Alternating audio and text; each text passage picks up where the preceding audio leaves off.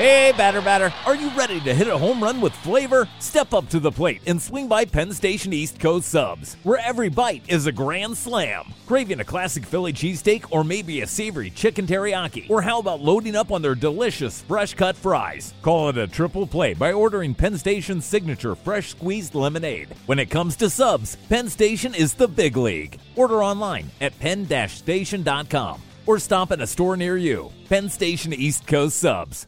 Um desfile também para participar de um outro ato com militares em Goiás e, portanto, esse desfile foi acompanhado por pessoas, o Adriana. E agora a gente vai voltar para Brasília.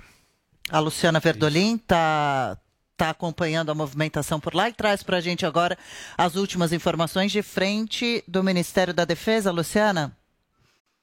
É isso mesmo, Adriana, em frente ao Ministério da Defesa e da Marinha. O que que os, os, blindados eles estão aqui em exposição? São 14 veículos que vão depois seguir para Formosa, que fica a 70 quilômetros aqui de Brasília. Durante todo o dia de hoje, eles vão ficar em exposição aqui na esplanada dos ministérios. Muita gente vindo olhar, tirar foto, muita gente aí é, é, fazendo uma visita. É o que está sendo classificado como uma exposição militar aqui na esplanada. O presidente Jair Bolsonaro já confirmou presença nesse treinamento militar que acontece no próximo dia 16. Bom, Luciana, você continua acompanhando e antes de encerrar o Jornal da Manhã, alguns tweets, as, as manifestações dos parlamentares, inclusive Randolph Rodrigues, por exemplo, diz o seguinte: a resposta é só uma.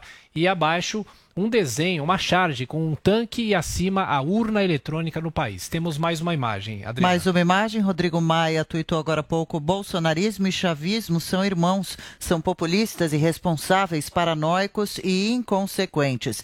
Também completou dizendo no dia de hoje, lembro do meu discurso no dia da votação da Previdência, entre aspas, investidor de longo prazo não investe em país que ataca as próprias instituições e abaixo as imagens de alguns caminhões e tanques militares. É, o próprio Rodrigo Maia diz: não é acaso, é semelhança e método idênticos, estamos vivendo um chavismo da direita. Agora, o ex-presidente Lula, ele fez alguns tweets. Já fui chefe das Forças Armadas. Eles sabem como tem que se comportar. Cuidando da nossa soberania dentro da Constituição, Bolsonaro se comporta como se as Forças Armadas fossem um objeto particular dele, como se fosse um brinquedo. Filho do presidente Flávio Bolsonaro também tweetou agora há pouco. Entendo a esquerda associar militares à ditadura. Afinal, assim foi em Cuba, Venezuela, Coreia do Norte.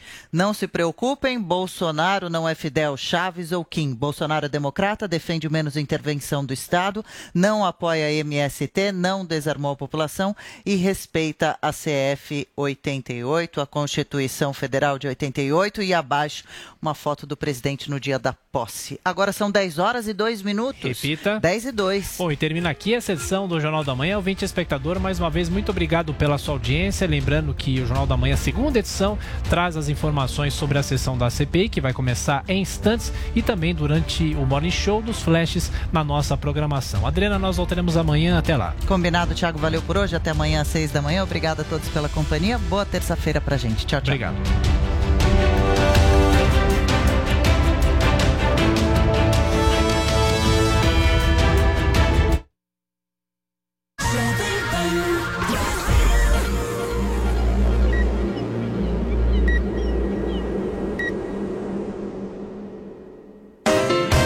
Pan Morning Show. Oferecimento Loja e 100. Preço, prazo, crédito, entrega, montagem. Loja e 100 é solução completa. E Uniaselv, graduação EAD com tutor exclusivo por turma. Loja 100, preços mais baixos e o melhor atendimento com todo o carinho que a gente merece. Smart TV LG LED 43 polegadas, Full HD e acesso à internet. Nas lojas 100, só 2.590 à vista ou em 10 de 259 por mês, sem juros. Aproveite! Smartphone Moto E6S, memória de 64 GB e bateria de longa duração. Nas lojas 100, só 990 à vista ou em 10 de 99 por mês, sem juros. Loja 100, ainda bem que tem. Jovem Pan Morning Show vai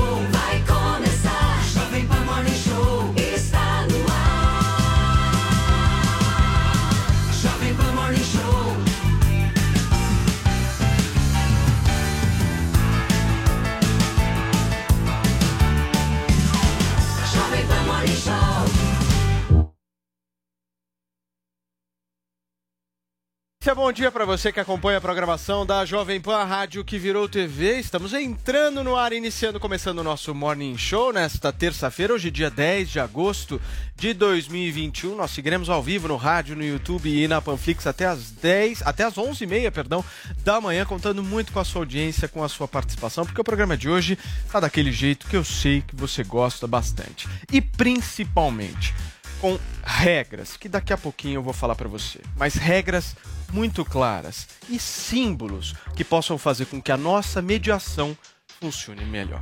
Paulinha, bom dia para você. Qual que é a hashtag? Caramba, gente, que misterioso. O que, que foi isso? Eu não viram sabendo nada. de nada, Que vai isso? ser surpresa pra todo mundo aqui. Espero que vocês se sintam surpreendidos e que participem Aqui nós vamos através. ter uma demonstração de força clara. Vai ter hoje?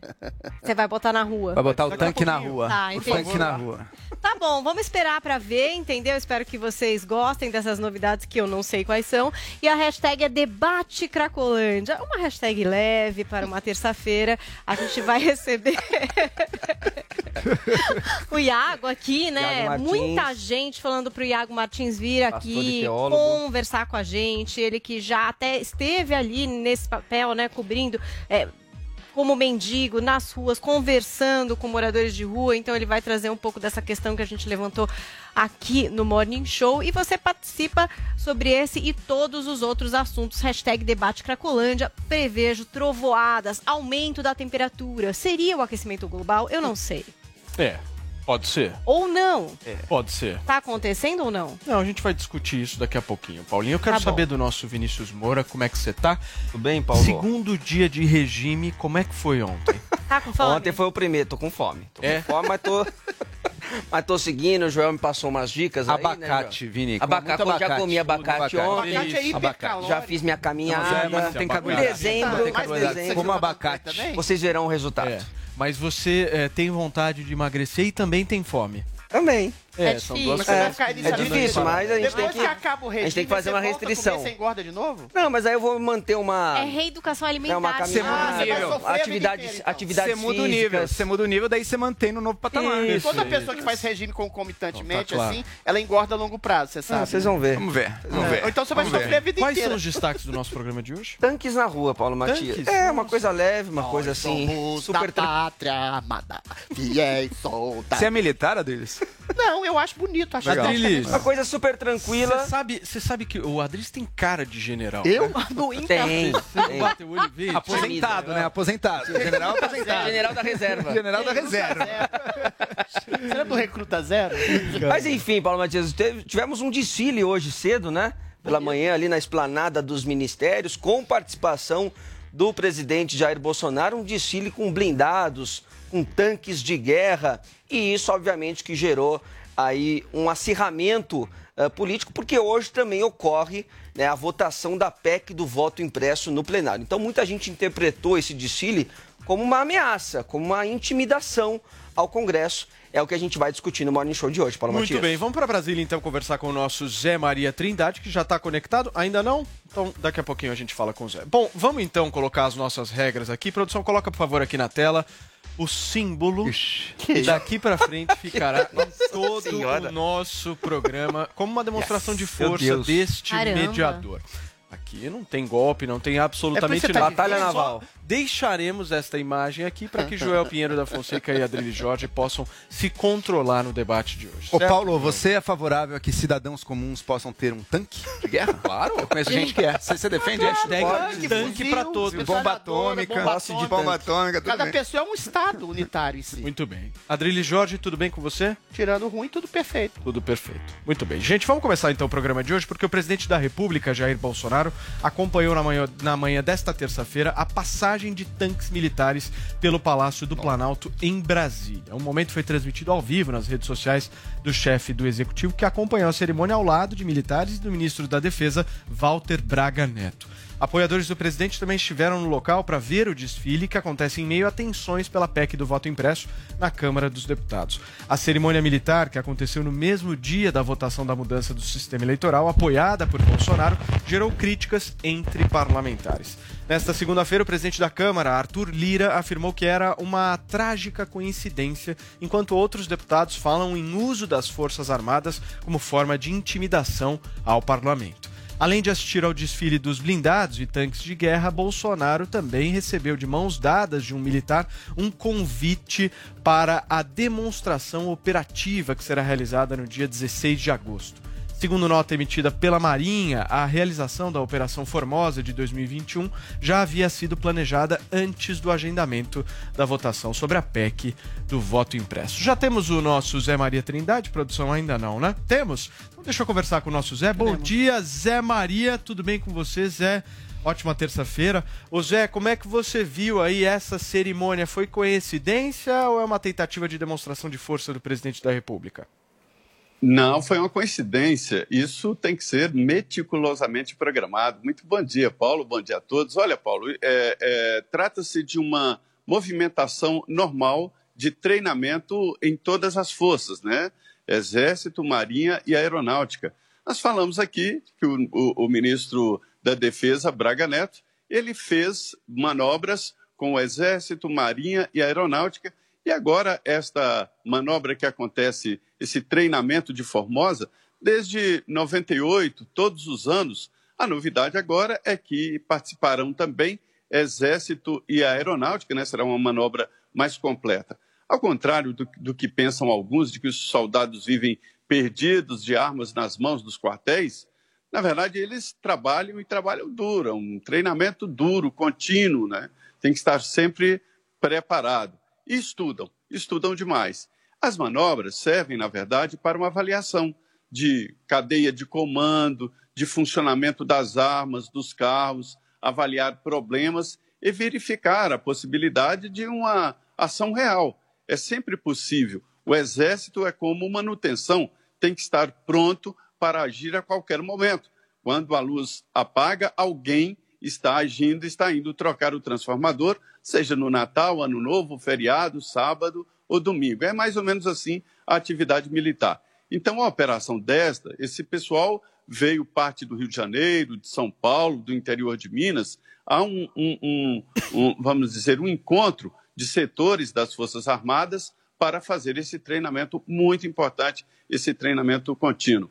Olha, uma das táticas da polícia é ligar a sirene, as luzes, e aí, quando eles andam, os bandidos correm. E aí fica fácil, a polícia identifica quem é bandido e vai e faz a captura.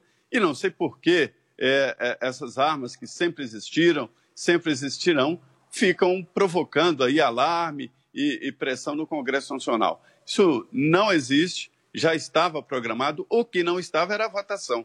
E isto não interfere em nada na atividade do Congresso Nacional. Muito bem, Zé, sua participação sempre boa aqui no nosso Morning Show. Adriles, vamos senhor. começar a debater, porque hoje tem votação do voto impresso Ya. lá na Câmara, tá um furdunço em Brasília, tanques nas ruas, mas eu quero que vocês dois possam fazer uma análise aqui pra gente do seguinte. Do quê? Hoje quem sustenta o Bolsonaro no poder público, pelo menos pra mim, são dois caras, Arthur Lira e Augusto Aras, Sim. PGR e presidente da Câmara. O Arthur Lira deu um depoimento recente dizendo o seguinte: se o Bolsonaro queimar pontes e não recuar em relação a essa questão do voto impresso após a derrota, a relação com o parlamento vai ficar pior. Ele já está no enfrentamento com o judiciário. Sim. Como é que você vê essa, essa, essa, esse movimento do presidente da República? O presidente tem que comprar a briga com o legislativo? Você não acha que ele vai se isolar se ele fizer isso? Não, ele não tem que comprar briga alguma, porque ele já venceu essa briga. Ele incutiu uma desconfiança de um poder que esse sim está se transformando num poder ditatorial. O STF sistematicamente tem atropelado seus poderes, suas prerrogativas, cerceado poderes presenciais, ah, inibido o direito de ir e vir, direito de trabalho, direito de reunião, colocado um processo ah, de fake news absolutamente inquisitorial, imoral e impraticável. Então, nesse sentido, o presidente e sobretudo, antes que eu me esqueça, colocado ah, sombras no processo eleitoral em que o próprio STF, através do TSE, seu puxadinho, se coloca como ator político e que faz oposição sistemática contra o presidente. Então, nesse sentido, essa desconfiança, uma desconfiança legítima de um poder arbitrário como o STF, se colocou na cabeça dos parlamentares, se colocou na cabeça dos cidadãos, daqueles que votam e não votam no presidente. Ou seja, essa é uma perda que, na verdade, é um ganho. Em relação, Paulo, ao desfile, é impressionante, né? É uma coisa que já estava orquestrada, uma coisa que já estava planejada há meses e que agora, coincidentemente, toda a esquerda e toda a mídia progressista eventualmente coloca isso como símbolo de um fascismo. Vai na mesma onda dessa esquizofrenia de achar fascismo, ditadura, ah, poder de atropelo às leis em tudo, menos onde ele existe, que é no, no STF, né? A mídia e a esquerda sempre colocam essa, essa- essa premissa de fascismo em tudo, menos onde ele existe de fato, como em Venezuela, em Cuba e no Supremo Tribunal Federal. Eu lembro de um filme do Fellini que chamava Roma, que ele coloca um desfile também de, de, de clérigos, ah, papais, assim, né, de todas as sortes, assim, de todas as maneiras de vaidade. Eu acho que devia se colocar realmente um desfile de togas, porque a gente vive uma ditadura togada, de negros, assim, como se fosse um, um tanto de papa satânico. Eventualmente, esse apoio, esse apoio da- da- da- das Forças Armadas é mais que legítimo num presidente que sempre se colocou a favor de pautas militaristas. É uma demonstração de força também simbólica, de um apoio de um poder que, eventualmente, sempre o Bolsonaro se curvou a ele. E as Forças Armadas sempre foram ostracizadas, vilipendiadas durante décadas no país, e, eventualmente, ele faz também um movimento de apoio ao resgate da honra e do valor das Forças Armadas. Se, eventualmente, só para terminar, oxalá esses inquéritos de fim do mundo tornarem o presidente inelegível ou colocarem-no na cadeia, aí sim a gente vai ter uma demonstração de força real e eu espero que seja. Uma guerra civil nesse sentido, tolherem o presidente, não é que é uma coisa temerária, Uma seria uma civil? coisa necessária Meu de um Deus do céu, contra o Adriles. Supremo, se ele condenado, se Bolsonaro for condenado nesse sentido. Aí é o Adriles. extremo da vergonha se não houver uma Peraí. manifestação clara do exército contra uma ditadura togada. Adriles, todo dia você sempre estoura a caneta. E qual que é a minha preocupação? Que você suja a poltrona nova. Nós É, estamos num eu tô estúdio bem novo, preocupada com isso certo? também. E eu tenho Fica muito com a mão receio toda que a poltrona suja. fique manchada. Me dá uma então, luva. mostra a mãozinha para ver como é que ficou. fico Vejam tenso. só a mão de Adriles Jorge. Mais uma vez toda suja de caneta. Eu não sei o que, que acontece. Me dá uma bola a pra eu apertar, então. Então vamos apertar. uma bolinha É de assim que estresse. você vai pra guerra Não, civil? você acha que É é assim tinta, que cara. você Essa roupa é do figurino aqui. Muito bem. Não, essa aqui tá linda. O Joel Pinheiro da Fonseca, dois pontos para colocar aqui e ouvir seu comentário. Bolsonaro chamou os chefes dos outros poderes para esse desfile que recusaram a participação, né? Agora, é um momento adequado dele participar de um evento desse? Tem muito simbolismo? De alguma forma prejudica a aprovação do voto impresso? Tem um simbolismo enorme, né, Paulo? Ele fez com que esse deslocamento de tanques e tudo que vai lá para o desfile em Formosa, acho, Goiás, né, no dia 16, passe pela, pela esplanada dos ministérios. Pare em frente ao palácio e convide o Bolsonaro. Isso é inédito. Ver um tanque passando ali tem um simbolismo enorme. E a gente sabe o que significa. Mais uma bravatinha, mais uma ameaçinha, mais uma gracinha autoritária, simbolicamente autoritária, do presidente Bolsonaro. Agora, impacto no voto impresso? Se tem algum impacto, é negativo. Digamos que ainda tivesse algum deputado ah, com dúvidas ou pensando em ir para um lado ou para o outro. Bom, a partir do momento que o Bolsonaro bota o tanque na rua, passando próximo ao Congresso, no dia da votação, aí é que o deputado vai dizer: bom, eu é que não posso ser subserviente agora, eu tenho que manter e mostrar que a casa é independente, que os poderes são independentes, portanto vou votar contra. Agora, eu não acho que vai ser isso que vai mudar. Tá todo mundo falando que esse voto impresso vai perder. Eu, inclusive, entrevistei no Jornal da Manhã o deputado Felipe Barros, a previsão dele também, que é o maior apoiador, também é de que ele não vai O conseguir. próprio Bolsonaro admitiu ontem. em Para entrevista. Bolsonaro, então acho que tá, acho que não há grandes expectativas de que seja aprovado o voto impresso e não vai ter sido essa movimentação militar do Bolsonaro que vai ter mudado isso. Agora eu aponto uma coisa. Veja, o Bolsonaro pegou uma pauta que há poucos anos atrás era majoritária no Congresso e está conseguindo, depois de bravata, depois de live com vídeos, depois de não sei o que de fake news, depois de fazer, falar de inquéritos e tudo, depois de botar exército nas ruas, conseguiu perder essa pauta. Conseguiu fazer com que ela provavelmente não seja aprovada. A gente está discutindo os tanques na rua. O que, que o Congresso fez ontem? Sem tanque nenhum na rua, sem bravata, sem videozinho, sem fake news, sem nada. Aprovou um pacotaço de medidas eleitorais que inclui distritão, provavelmente o pior modelo eleitoral para selecionar deputados, que voltou com as coligações proporcionais, aquelas pouca vergonha, na qual você vota num candidato, e não é que seu voto não é- nem elege ele, nem elege alguém do partido dele, mas elege alguém de outro partido. E estão lutando e estão botando aí nas bombas também para enfraquecer muito a cláusula de barreira. Então é, É, isso. é Enquanto o Bolsonaro grita, faz show, bota tanque na rua, faz live, o Congresso está rejeitando aquilo que ele estava querendo e está passando o que eles querem. É, é e ninguém está vendo isso. Isso é ruim. E ninguém está vendo isso. Muito bem, deixa eu conversar mais um pouquinho com o nosso Zé Maria Trindade, aproveitar aqui a participação deles, é entender da sua experiência em política, acompanhando o jornalismo em Brasília há tantos anos. Eh, Você não acha preocupante se o presidente avançar o sinal, se o presidente tiver um discurso um pouco mais forte, ofensivo em relação ao voto impresso, caso ele venha a ser derrotado hoje? Porque já comprou uma briga com o judiciário, agora ele vai comprar uma briga com o legislativo, que querendo ou não, Arthur Lira é uma base de sustentação do Bolsonaro, não é? É, e, e está reagindo, exatamente. Arthur Lira já, já mostrou com todas as letras, não conte comigo, qualquer possibilidade de aventura fora da Constituição, né? Não há esse clima, é, é apenas uma pecha que querem colocar no presidente Jair Bolsonaro, pelo jeitão dele de militar. Ele é um, um presidente civil, eleito pelo voto popular, não é, um, não é um governo militar, é um governo civil. E o, o tripé que sustenta o presidente passa fortemente pelo apoio popular, pelo povo. Né? Talvez seja a âncora mais forte eh, que sustenta o presidente Jair Bolsonaro. Mas a situação política não é boa, a gente tem que admitir que não é uma situação política boa. Os presidentes da Câmara e Senado estão dando sinais claros de que a, a proposta de apoio é apenas política e no Congresso Nacional e não para essa história de não ter eleições. Isso aí ninguém eh, está apoiando o presidente. Já houve, inclusive, assinatura de, um, de um, um- um- uma manifestação pública de empresários, de setores civis que apoiam, inclusive alguns, o presidente Jair Bolsonaro.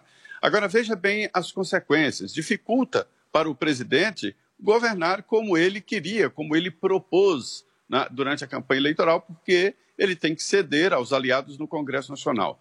Para se ter uma ideia, eu conversei com líderes ali de partidos políticos que, assim, por fora, dizem o seguinte, que não querem a filiação do grupo, do clã Bolsonaro no partido político.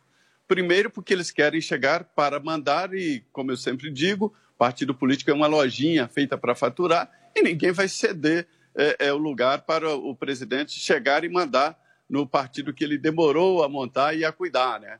E, por outro lado, é, filiar o presidente Jair Bolsonaro a um partido político significa comprar essas brigas aí, com o TSE, com o Supremo Tribunal Federal e com parte importante da- do Congresso Nacional. Então, não é uma situação fácil e está interferindo, inclusive, nesse processo de filiação do presidente. Muito bem, Zé Maria Trindade participando com a gente aqui do nosso Morning Show. Hoje tem votação na Câmara do Voto Impresso e amanhã a gente comenta tudo aqui no Morning Show e ao longo desta terça-feira você vai acompanhando no noticiário da Jovem Pan. Zé, um abração para você, amanhã tamo junto. Tudo bem, até amanhã, se Deus quiser. Muito bem, gente, vamos voltar para a discussão aqui. O Adriles tinha pedido Ah, a eu palavra. queria só um contraponto numa partinha da, da, da, da, da fala do Joel, que é curiosa. Ele fala exatamente: todos eram a favor da PEC do voto impresso antes de Bolsonaro se colocar a favor. É exatamente isso. Olha só, Joel, eventualmente, por causa de um ódio, de uma oposição sistemática, de uma agressiva oposição sistemática que se faz a Bolsonaro, o Partido Novo, o PDT, o PSDB, figuras eminentes da história da política brasileira, que quase que em uníssono, o próprio TSE, que eventualmente colocou um vídeo faz- falando apologia, fazendo apologia à possibilidade de um voto impresso auditável para além do voto eletrônico, todos esses entes políticos da nação, quando o Bolsonaro se junta a eles, se junta não, como se, quando o Bolsonaro já se juntava a eles e depois que se torna presidente da República e pela projeção espelhada da possibilidade de uma ditadura ou pelo ódio de um homem que pela primeira vez tornou-se presidente em um, aspecto conservador, representando os conservadores do país, todos esses mudam de ideia.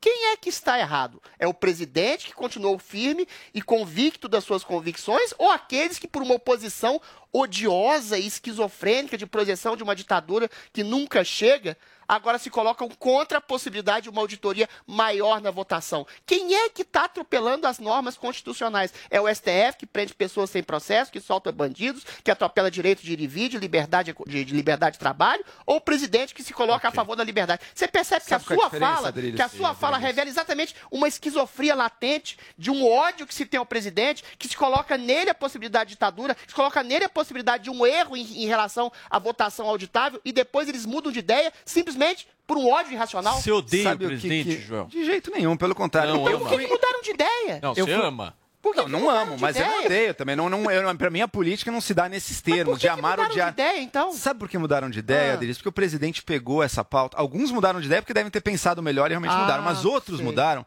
Por exemplo, Partido Novo. Partido Novo odeia o presidente. Partido Novo votou Odeia. junto. Partido Novo votou junto do Mas Bolsonaro por dois anos, O cara. João Amoedo tem O até partido, peraí, posso de terminar? ventre Posso terminar? fala. Posso terminar? Peraí. O Partido Novo estava votando junto com o presidente, até fizeram um cálculo uma vez que o Novo votava mais pauta de acordo com o presidente do que o PSL. Assim, ele começou, ele não tinha ódio do presidente. Sabe o que aconteceu? Que que o presidente o presidente politizou num tal nível que ele disse: ocorreram fraudes nas eleições passadas. Há uma grande conspiração para fazer fraude na próxima. E, se não tiver voto impresso, aí também não vai ter eleição. A partir do momento que o presidente faz isso, é óbvio que politicamente fica recarregada a questão. Mas a Como é que questão você vai ser favorável a um discurso Joel. golpista desse? não. golpista? Quando começa a virar. Pragmaticamente não, é a mesma questão. Não é a mesma questão. Mudou totalmente. das Mudou eleições. totalmente. E outra. E deixa eu dar até o meu depoimento. Eu mudei dessa opinião há um tempo atrás Ódio também. Bolsonaro também. Não foi não, não foi não. Sabe por quê? Porque eu me toquei o seguinte: Sei. a pessoa que defende o voto impresso, ela bota muita dúvida no funcionamento das urnas, ok. Mas ela bota muita crença, muita credulidade na contagem do papel. Você apoiava E quando o voto você impresso, João? Não é que eu apoiava. Eu fiz um vídeo. Não, não, não. Eu não apoiava, mas eu fiz um vídeo que eu não via grandes problemas. Eu achava um gasto desnecessário, mas que não era tão ruim assim. Agora você Hoje vê em dia, problema por quê?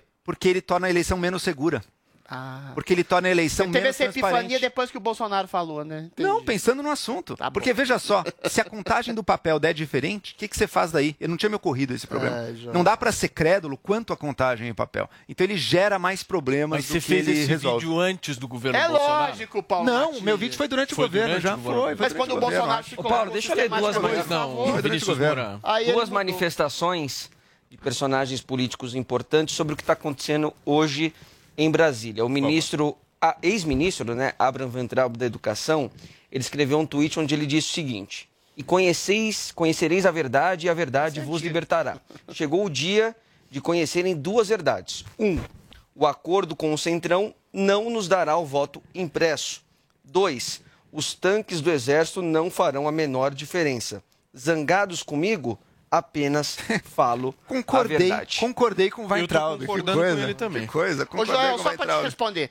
O discurso do presidente, se você quer considerar inflamado, ou ideológico, ou idiopata, ou qualquer É, outra coisa, Mentiroso, não né? muda, Mentiroso. calma, Não, muda a praxis de uma coisa muito simples. As votações eletrônicas, eminentemente, ostensivamente eletrônicas, não dão a margem de uma auditoria. E isso não é o Bolsonaro que dizia, são todas as instituições e personagens políticos que antes se colocaram a favor, colocavam a favor do voto impresso para além do voto ah, eletrônico.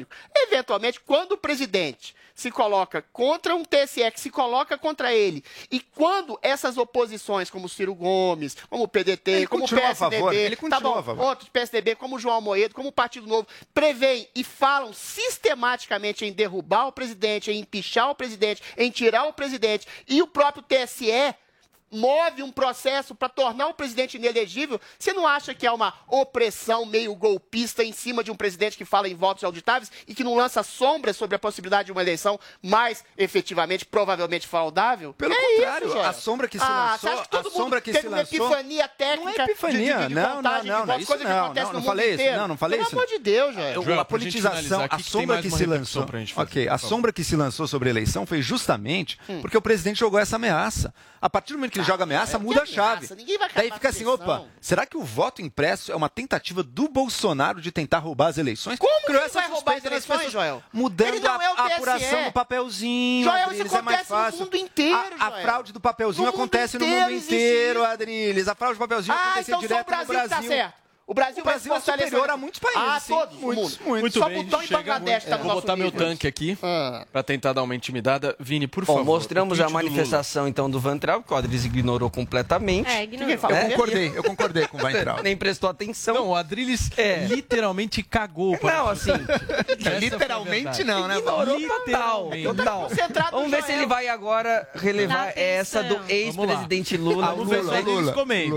Também se manifestou pelo Twitter e disse o seguinte, ó. Não tem carta para conversar com militares. Se tivesse carta, seria para o povo brasileiro e dentro disso estão os militares. Se militar quiser fazer política, ele renuncia ao cargo, tira a farda e se candidata. Não tem problema. Já fui chefe das Forças Armadas, eles sabem como tem que se comportar, cuidando da nossa soberania dentro da Constituição. O Bolsonaro se comporta como se as Forças Armadas fossem um objeto particular dele, como se fosse um brinquedo. Não tem conversa especial com Forças Armadas. Vou tratá-los com respeito, como temos que tratar todas as instituições. Isso que aconteceu hoje foi uma coisa patética. Se o Bolsonaro queria uma foto com o militar, era só ter visitado um quartel. Uma partezinha Agora você desse- comenta, né? Uma partezinha desse tweet do Lula que merece. Realmente, as forças militares têm que garantir a soberania nacional. Caso Bolsonaro seja tornado inelegível num processo que é uma Não excrescência, que é obtuso, isso. que é ridículo. Caso Bolsonaro tenha sido condenado à cadeia, não sei, Alexandre de Moraes Não e vai, Barroso, tudo pode duvido, acontecer. Aí sim, duvido. o Lula vai ver as forças militares garantindo a O soberania Adriles nacional. Ameaçando o golpe, hein? O. Adriles tá não é direto. golpe, isso é um General. Adriles. Nem tanque, Bolsonaro- tanque. Nem o. Bolsonaro fala desse Joga jeito, o tanque, nem o. Bolsonaro, só o. Se Adriles. Sangue tornarem. Bolsonaro inelegível, aí os tanques não vão marchar só em. Brasília. Joel não. Pinheiro da Fonseca para comentar essa fala do Lula, para encerrar, por favor. Olha, o Lula tá ok, como discurso, mais uma vez, naqueles pontos que o Lula faz um discurso correto, de fato. O papel dos militares é defender a soberania e defender E por que que é a patético Constituição. eles- eles- eles Agora, na prática, Peraí, peraí. é patético porque o tanque desfilar pela esplanada dos ministérios é um símbolo terrível para o Brasil. É um símbolo de uma, de, uma, de uma ideia, de uma, Você de uma glorificação da li- militares, Não, Joel? Adis, porque o lugar do Congresso, o lugar do governo, o lugar dos ministérios não é o lugar do tanque. Por A essa democracia diferença é o muito lugar de simples. todos, meninão. Essa é muito simples, essa é muito simples. Ah, você Uma tá coisa tão muito- verdinho, tão Eu tô bonitinho. sem de palavras. É simples isso. Agora É. o ponto é o seguinte, agora o ponto é o seguinte, o discurso do Lula, ok. Discurso correto, Não, falou tudo bobagem. corretinho ali, repetiu o beabá que todo mundo já sabe. Eu quero ver na prática. Na prática, como é que Muito foi o governo do Lula com relação ao respeito à nossa democracia e Constituição, Chega por de exemplo, tanques. com toda a corrupção que a gente viu. Muito bem. Paulinha, você tá falando muito Nossa, eu tô hoje. super impactada hoje com Tá, né? tudo que tá acontecendo aqui. Tô um pouco oprimida por um tanque que aparece aqui no telão. É, Então tô Uma coisa quietinha aqui. leve. tô tentativa de boa. demonstração de força aqui. né? É. E funcionou, hein? A gente respeitou os tempos hoje, né? A gente- Foi, foi bom. Por Muito um bem. lado. Como é que tá a nossa hashtag? Porque nós temos mais de 30 mil pessoas nos acompanhando agora no canal do Morning Show no YouTube. Baita de um sucesso. E a gente tem uma hashtag e a gente conta muito com a participação de todo mundo, principalmente com aqueles memes leves, né, pra terça-feira. Pois é, a hashtag debate Cracolândia. Hashtag tranquila nessa manhã. René participa dizendo: vá morar nos arredores por no mínimo um ano. Aí você pode começar a querer opinar sobre. O Iago foi lá, É. ficou junto deles, Vai então acho que ele opinar, vai então. ter lugar de fala para contar aqui. Francis Helles, hashtag debate Cracolândia. Os debates sobre a Cracolândia só nos mostram que não é da vontade do governo acabar com ela, pois alguém está ganhando com essa desorganização urbana e social, sejam agentes do governo ou os próprios traficantes que lá tiram suas riquezas. Show de bola. Hashtag debate Cracolândia. Daqui a pouquinho a gente fala bastante sobre esse tema que envolve muita coisa. Olha, gente, vamos girar a pauta aqui no Morning Show porque um relatório do painel intergovernamental sobre mudanças climáticas divulgado nesta segunda-feira aponta que muitas das mudanças observadas no clima são sem precedentes em milhares, se não em centenas de milhares de anos. Paulinha, o que esse documento considera para essa conclusão de transformações irreversíveis? Vamos lá. Primeiro, é importante saber que o painel intergovernamental sobre mudanças climáticas é um órgão da ONU, foi criado em 1988, exatamente para avaliar a ciência em torno das mudanças climáticas. E ontem foi apresentado esse relatório amplo e atualizado, do qual participam 230 cientistas do mundo inteiro. Esse é o primeiro de uma série de relatórios que serão publicados nos próximos meses, sendo a primeira grande revisão da ciência das mudanças climáticas desde 2013. Então vamos lá. O balanço conta o seguinte: A crise atual é irreversível e sem precedentes. Eu fiquei um pouco mal com essa informação, nem mas liguei. depois diz que ainda dá tempo de mudar o futuro. Então me deu É. um, né, um estofo de opa, tenho que fazer. Então, o que, que acontece? Os últimos cinco anos foram os mais quentes desde 1850. Os autores desse documento dizem que desde 1970 as temperaturas da superfície global aumentaram mais rápido do que em qualquer outro período de 50 anos nos últimos dois mil anos.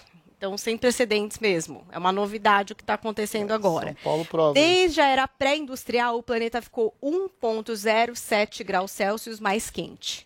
Isso é sério, né? O que, que isso quer dizer? Isso quer dizer assim que, por exemplo, no melhor cenário, essa temperatura poderia demorar até 30 anos para se estabilizar. No melhor cenário, que a gente sabe que não é o nosso cenário, né? Porque a previsão é de que nos próximos 20 anos a temperatura do planeta aumente pelo menos 1,5 graus Celsius. Isso se não houver uma redução drástica nas emissões de gases que agravam o efeito estufa.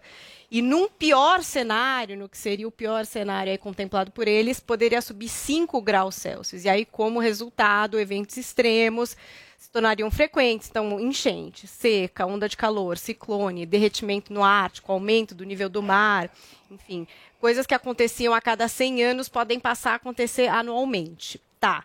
Esse relatório da ONU afirma que essa crise climática é sim, é 90% de gente fazendo isso com o mundo. Os entendeu? homens. A culpa é nossa, é. O que, que a gente é. está fazendo tão errado? Atividades humanas realmente influenciam esse rolê e a gente precisaria neutralizar as emissões de poluentes até 2050. Então, assim, a gente tem uma próxima conferência do clima, vai reunir 196 países em Glasgow em novembro, é a COP26, que vai revisar um compromisso importante que é o Acordo Climático de Paris, que foi assinado em 2015. Somos signatários aqui no Brasil. Lembra que o Trump saiu desse acordo? Uhum. Biden voltou. Então Boa. tem uma coisa importante para olhar aí, né? Boa. É, agora, esse pacto tinha ali, qual que era o compromisso do tal do pacto? Era manter o aumento da temperatura global abaixo de 2 graus nesse século. E buscar um esforço para estar abaixo de 1,5 graus Celsius. E aí, esse relatório diz que, amigos, não vai dar. Não, Já estaremos acima disso, vai ser muito complicado. Esse corte talvez tenha que ser mais incisivo. E é esse documento que vai ajudar a mapear as ações que os governos podem, devem, ou enfim, não sei, na opinião do Adrilles, talvez não, tomar para baixar nada, as emissões. Então, por exemplo, impedir desflorestamento, é, parar de usar o carvão para gerar energia, investir em carro elétrico, ou sei lá, energia renovável, esse tipo de ação. Então, todo esse relatório vai impactar aí em necessidades para novembro que vão ser cobradas dos países. Aí o Brasil nessa história, né? Ai, Será ai, que a ai. gente está indo nesse sentido de reduzir as emissões? Não está? O professor Paulo Artacho ontem foi ouvido pela Globo no Jornal Nacional. Ele é integrante do painel da ONU sobre mudanças climáticas. Olha o que ele falou. Nós estamos vendo internacionalmente, mesmo que seja tarde, um movimento de reduzir emissões. No caso brasileiro, infelizmente, isso não vem ocorrendo. Continuamos a aumentar o desmatamento da Amazônia. Agora, com a crise elétrica, estamos queimando mais combustíveis fósseis. Estamos colocando a vulnerabilidade da população ainda mais em risco do que estávamos alguns anos atrás.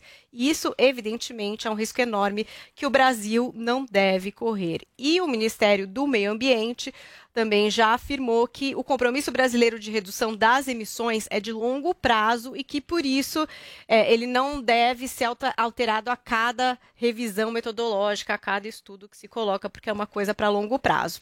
Então é isso, gente. Agora, sabe uma coisa que eu tava Será que o? Adriles acredita Quem nesse é o ministro do Meio. Ambiente do Brasil? Eu ia falar exatamente isso agora. Vejam a diferença na repercussão que era a gestão do Salles para a gestão do Exato. É política. Impressionante. Desse Não rapaz se fala É mais. o Joaquim Álvaro Pereira Leite. Ele que estava à frente Não da aparece. Secretaria da Amazônia e Serviços Ambientais foi quem substituiu o Ricardo Salles. Ele substituiu o Ricardo Salles no final de junho.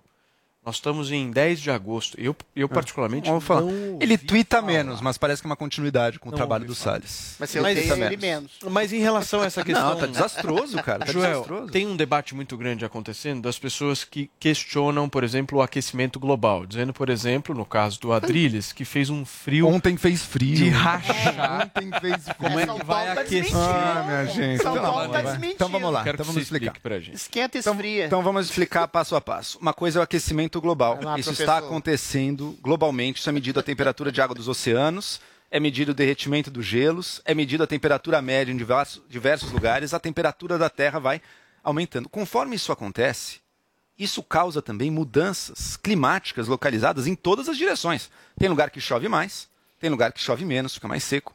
tem Isso lugar que a vida inteira.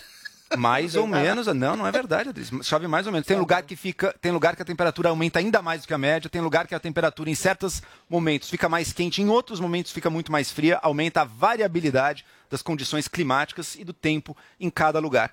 As consequências disso para o mundo a gente está vendo este ano. Olha as enchentes em diversas cidades do mundo. Eu vi Nova York, vi Europa, aumentando a quantidade de furacões e redemoinhos, aumentando os problemas de seca em países. E agora eu chego no tema principal para a gente aqui. No Brasil a situação do Brasil é especialmente perigosa. E veja, o Brasil, na nossa malha elétrica, pouca gente sabe disso, mas nossa malha de geração de energia, ela é relativamente limpa. Por quê? Porque a gente é muito baseado nas hidrelétricas que não emitem poluição e a gente não tem carvão. A gente não queima carvão também, então que é um grande poluidor da China, por exemplo. Então, na hora de gerar energia, o Brasil é bom. Mas veja o que está acontecendo. Olha a seca do Brasil aumentando. As secas se tornando cada vez mais graves. Isso é um resultado de duas coisas. Primeiro, desse fenômeno do aquecimento global que está mudando o clima da Terra, produzindo mais seca entre nós. Segundo ponto, desmatamento de florestas e do cerrado brasileiro. E quando isso acontece, quem é prejudicado? A nossa geração de energia. Está tudo interligado. O Brasil era para ser o protagonista do de- debate ambiental e das mudanças climáticas. Adri, sem barulhinho, por favor. Oi, do perdão. debate ambiental e sobre as mudanças climáticas. A gente está na retaguarda, a gente está olhando para trás, a gente está no negacionismo mais puro. A gente era para estar recebendo dinheiro do resto do mundo para preservar a floresta. Ok, João. era o que acontecia, por exemplo, naquele Fundo Amazônia, que a gente abriu mão, porque a gente está jogando fogo em tudo. E ao jogar fogo em tudo, não é só o mundo que vai sair perdendo. Ao desmatar tudo de forma desenfreada, não é só o mundo que está perdendo, é o Brasil. É a geração de energia brasileira que não tem mais água, é a agricultura brasileira que já está tendo que se defrontar com os perigos e os problemas de mais estiagem, de mais geada e de diversos outros problemas que estão vindo aí. A gente é o mais interessado na questão ambiental. Ok. A gente não está fazendo o que Adriles, deveria estar. Você acha que tem exagero? Eu acho que só tem exagero. Eu, eu- eu não Tudo sou- mentira, tudo deixa, eu- mentira. é, deixa eu te falar, eu não sou cientista, você não é, ninguém aqui é. O que a gente pode aferir dessas previsões é que todas elas estão erradas sistematicamente. A cada 20 anos, Do cientista. Não, Adriles, não podemos aferir isso. Peraí, deixa o Adriles falar, gente. a cada 20 anos, previsões são feitas, foram feitas, efeito estufa, buraco na camada de ozônio, é, extinção de abelhas, as focas atoladas em- em, eh, no, no- no período do Alasca, as neves do Kilimanjaro, era do gelo, era de degelo. 99%. Olha no Google. Olha no Google. Coloca assim: previsões que não deram certo, aquecimento global. Previsões que não deram Google. certo, culturas ambientalistas. A questão é, essas previsões sistematicamente apocalípticas, quase todas são sistematicamente desmentidas. O Al Gore fez um filme 20 anos atrás que foi praticamente todo desmentido. Mas por que, que as pessoas mentem? Não é que as pessoas mentem, a ciência não é uma coisa pura. Ela muitas vezes é atrelada a interesses corporativos, de países, de ONGs, e essa coisa catastrofista virou uma espécie de religião. As pessoas lucram com essa religião, em nome dessa coisa da punibilidade pelo ser humano cometer pecados, e aí ele tem que fazer um sacrifício em nome dos deuses. É uma religião secular que rende frutos. A mídia vende manchetes, ou as ONGs vendem suas corporações, ou o, Greenpeace vende a sua picaretagem, porque não tem praticamente nenhum cientista dentro deles. Ou seja, todo mundo demoniza, os países que eventualmente demonizam o Brasil por essa absurda acusação de desflorestamento, quando é o país, a gente sabe que historicamente é o país que mais preservou, que tem 98% de mata nativa, interesses econômicos de países como a França, que é sacanear a agropecuária do Brasil, tornar a gente uma floresta nativa, enquanto eles fazem, os países da União Europeia, fazem um, um conglomerado, um conluio em torno da própria agropecuária. Ou seja, são interesses econômicos, são interesses de controle social, socioeconômico, de lucros de empresas que fazem com isso, e aí, eventualmente nessas convenções climáticas você pinça as partes mais catastróficas e mais apocalípticas para eventualmente assustar a população e ganhar notoriedade e dinheiro com isso. A minha única coisa é o seguinte: daqui 20 anos, fechado, vamos ver se essas previsões vão se concretizar. O problema é, em nome de, de previsões que nunca se concretizam, você querer alterar o modo de vida e a economia das pessoas e sacanear as pessoas por isso. Aqui, Não acredito nessa só- bobagem. daqui a 20 anos vou nem lembrar que ele Pois é! Não só, não, 20 anos ninguém vai lembrar disso. Não só tá errado isso, Adriles, como que a gente tá vendo agora, Ah. tá pior do que Veja o diversos do modelos do IPCC. do Al Adri- Gore. Adriles, tô falando do trabalho de cientistas. O Al Gore foi um Ah, divulgador científico que tem coisas verdadeiras ali também. É, 2%. Agora, de fato, às vezes ele pode ter cometido diversos exageros. Isso não muda a direção clara do movimento. Basta ver o aumento da, da Não, temperatura da clara. Terra. Ué, o aumento da temperatura da Terra. dois Adriles. graus todo Ah, dia. Você tá nesse nível. vai, você tá Adriles. nesse nível. Não para, não. Você tá Por que nesse nível. Por que, que tá- trocaram o você nome? tá no ensino por que, que trocaram o nome de aquecimento global para Não mudanças trocaram, existe nos anos Bando de 80. picaretas. Bando de 80. picaretas. Vocês são crédulos demais. tira o gritinho do Adriles, tira a mentirinha do Adriles, tira a mentirinha do Adriles. IPCC existe desde os anos 80. Não mudou agora para mudanças climáticas. Climate change. Tava lá desde os anos 80. Ah, que coincidência. Não foi agora que mudou, Adriles. Não aquece agora mais, agora só muda. É óbvio que aquece. Você ouviu minha fala? Querido, a Terra, Ó, agora só voltar, muda. vamos que voltar. coincidência. Joel puro. É desde os anos Ah, 80. Adriles, olha como você distorce, Adriles. Olha como você é Nossa, desonesto. Adriles. Vamos lá. Era Vamos voltar. global, Não era. vai, Mentira, mentira, mentira. Sempre foi mudança climática Não e foi. aquecimento global. Os dois estão caminhando Ah, juntos, como eu disse no começo. Adriles, eu vou ter que Ouve, repetir minha Adriles. fala do início. A Terra está aumentando a temperatura. Isso causa, inclusive, é- mudanças Paulo. climáticas localizadas que Joel. podem levar a temperaturas mais Joel, frias em mudanças. diversos Joel, lugares. deixa eu te falar uma Sabe coisa. outra mudança climática? Joel. Sabe outra mudança climática? Menos chuvas. Ah, mas não era aquecimento, tá só então medindo? não tem a ver com chuva. Você tá medindo? Então, Quem tá o medindo? Brasil muda. Ah, o Brasil Joel, mede. ser bo- Veja Você os tá medindo? reservatórios. Você veja fica os olhando pro médios. céu medindo É todo dia? Adriles, Ah, Joel, ferramentas. adoro, olha, olha o que o Joel. Adriles tá acha que é medição. Olha o que o Adriles acha que é medição. Olhar para o céu. Você está Quem tá serviço, medindo? você Quem tá a tá serviço medindo? dos poluidores. Quem mede? Você mede a chuva de Assim, você o mede o desflorestamento na mede. Amazônia, tem É 98% O de, INPE, de, claro que de mede. mata nativa. Claro que o INPE mede. Claro que o INPE mede. Muito bem. Quem mede é só satélite. Quem mede são cientistas. Peraí, Só peraí, você coisa. já falou. Peraí, não, você só falou. fechar. Não, deixa eu- Olha, peraí, Joel, você falou. Não, senão, não, é que vocês estão querendo medir chuva, pô. Não vai dar pra medir chuva. O Adriles acha que medir chuva é olhar para o céu. Tá bom, que tá medir temperatura é sentir se está frio. Adriles, favor, ciência é pode coisa fechar, séria, vai. Adriles. Duas coisinhas. um Primeiro, ciência é uma coisa tema. séria. Ciência é coisa Ciência séria. é coisa Você séria. fala sem saber. Deixa eu falar, Joel. Ciência é uma coisa séria, sim, mas ela é atrelada a interesses corporativos e de país. Eventualmente, E o desmatamento mudanças... não. Ah, e o Peraí, desmatamento peraí. não. Deixa eu falar, Joel. Eles são Pô, bonzinhos, Joel, eles Paulo, querem Peraí, desmatar. turma, Paulo. senão ninguém entende. turma não, é Reciprocidade. Joel. Reciprocidade. Vai, vai, Reciprocidade. Segura ele. Eventualmente, mudanças climáticas, mudanças ambientais ocorrem no mundo há milhões de anos. Isso não é necessariamente responsabilidade do homem. É essa o ponto da curva. Quando você fala de medir chuvas, eu, eu, eu desconfio, porque é a mesma mensuração Hum, de, de gente que diz que a floresta amazônica, como você diz aqui, pode se transformar numa fazenda, numa, numa, numa savana. Tem 98% de mata nativa e eles mentem, mentem fragorosamente dizendo que o Brasil está desmatando tudo. Chega, Ou seja, estão Isso mentindo a gente. respeito de tudo. Mentira é aqui. Aquecimento Grande global, mudança climática Greta. é coisa de picareta que quer Exatamente. dinheiro. Mentira, Olha lá, tá de Greenpeace hoje. Olhem pra trás, olhem pra trás os dois. Você tá de verde em homenagem ao exército Tem apenas a defesa dos desmatadores. Ah, apenas a defesa. É, Vários assuntos. Gente, Olha só, eu queria muito pedir pra vocês o like aqui na nossa transmissão no canal do Morning Show no Se YouTube der, né? e também que vocês se inscrevam no nosso canal porque a gente tá quase batendo um milhão e meio de inscritos, mesmo com essa discussão sobre a chuva. São 10 horas e 46 minutos. Depois de vencer seus concorrentes nos comparativos de qualidade e tecnologia e atingir o expressivo número de 20 mil compradores 100% satisfeitos, o Tigo 5X Turbo concorre ao mais importante prêmio que um carro e seus compradores podem receber: o prêmio de SUV mais valorizado do mercado. No mais importante estudo realizado no Brasil.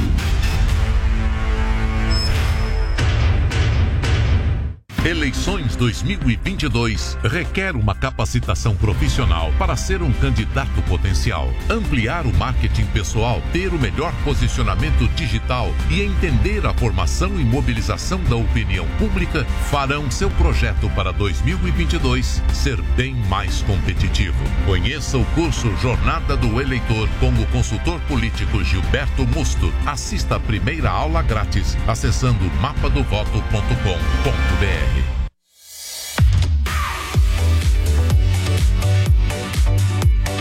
Você sabia que estamos concorrendo ao top 3 do Prêmio IBEST com o Pânico? Entre no site vote.prêmioibest.com e na categoria podcast, vote no programa Pânico. A votação vai até o dia 22 de agosto. E ao fazer a inscrição para participar, você recebe um número de sorteio e passa a concorrer a prêmios em dinheiro.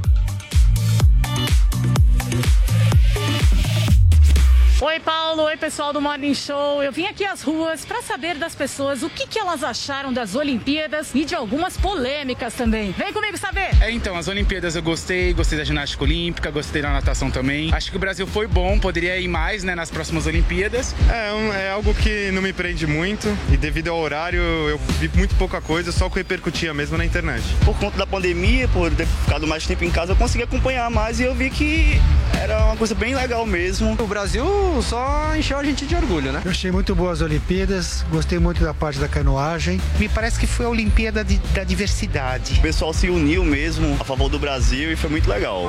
As Olimpíadas representou um pouco o lado de superação da humanidade. Acredito que a Simone Biles ela mostra pra gente uma preocupação de todos nós num tempo tão difícil quanto esse. A relação fundamental entre a mente e o corpo. Só mesmo especialistas pra entender o que se passa. Eu acho que devia estar doendo pra ela desistir de algo que, tipo, é o sonho de muita gente. Eu não concordo com a Simone, eu acho que não- se ela foi até lá, ela não deveria ter desistido. Ela deveria ter mostrado que, mesmo com um problema, ela é competidora e tá sempre pronta pra competir. Eu não achei legal a Simone Biles ter desistido, porque o Barão falou que o importante é competir. Ela não devia ter ido, devia ter dado lugar para alguém que estava interessado em competir. Ela é mais um sintoma do que uma causa. De uma certa forma, trouxe à tona uma questão já muito antiga no âmbito do esporte, que é a questão da especialização e da performance sobre os corpos infantis e juvenis, que o esporte de rendimento captura por seus interesses. Como esportistas que eles são, só eles mesmos sabem a pressão que eles sofrem. Se a gente vê que essas meninas sofrem uma pressão,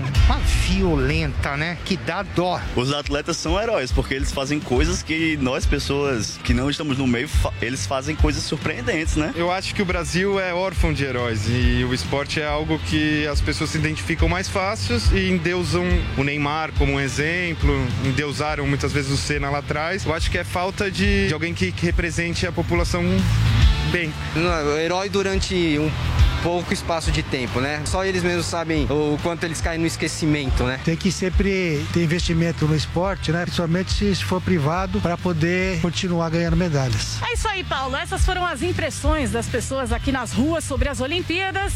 E agora eu deixo na mão de vocês o que, que vocês acharam do que o povo falou. Muito bem, nós estamos de volta aqui na Jovem Pan, são 10 horas e 50 minutos. E olha, gente, o nosso convidado de agora. Ah, essa matéria aí da, da, da Camila foi muito interessante porque foi justamente sobre essa discussão, Discussão, que, que o Adriles sim. trouxe sobre o atleta. Você que despertou essa discussão, né, Adriles? Sobre o heroísmo? É. Ué, eventualmente eu acho que o atleta que supera obstáculos, que supera as suas falhas de saúde mental, eventualmente ele pode ser considerado um herói simbólico tal- tão grande quanto aquele herói que faz alguma coisa efetiva pelo povo. Porque como o esporte é um substitutivo meio xoxo pro instinto de competição e de guerra do ser humano, a guerra você pode trabalhar e lutar por convicções e princípios Muito que bem. podem ser Nós equivocados. Já o atleta. Não precisa cortar cabeça nenhuma pra ninguém. Muito bem. tá- tá São super- 10 horas e 51 minutos. Nós estamos de volta aqui na programação da Jovem Pan para todo o Brasil. Agora sim seguiremos firmes. Isso aí. Olha, gente, o nosso convidado de agora atua há 28 anos na área de marketing político e estratégias eleitorais. Ele é autor de quatro livros do segmento e também criador da Academia Mapa do Voto, a plataforma com maior conteúdo de marketing político e eleitoral do Brasil e vai ajudar a gente a entender um pouco mais sobre esse sistema de campanha, candidaturas, mobilização, enfim, seja muito bem-vindo. Gilberto Musto aqui no Morning Show. Tudo bem, Gilberto? Obrigado, Paulo e todos os amigos. É um prazer imenso estar aqui. Estou à sua disposição. O prazer é nosso. Cara, primeiro eu queria começar te perguntando a respeito eh, dessa alteração que foi aprovada ontem na comissão especial em relação ao sistema de voto distritão, né? Agora tem uma galera que nos assiste, nos acompanha, que é do interior, que é das capitais brasileiras, que talvez queira sair candidato no ano que vem e está se perguntando, ficou mais fácil ou ficou, vai ficar mais difícil? Né? Porque o distritão, para quem não sabe, é aquele ah, sistema eleitoral que privilegia os mais votados, diferente do nosso atual sistema, que aí a pessoa pode votar na legenda, os votos dos outros candidatos contribuem para a eleição. Muda alguma coisa, Gilberto? É, para os que estão imaginando uma relação é, voto, urna e vontade do eleitor, ficou perfeita, que é exatamente o que deu na urna, na sua grande lista dos mais votados é, em ordem, será exatamente os vencedores.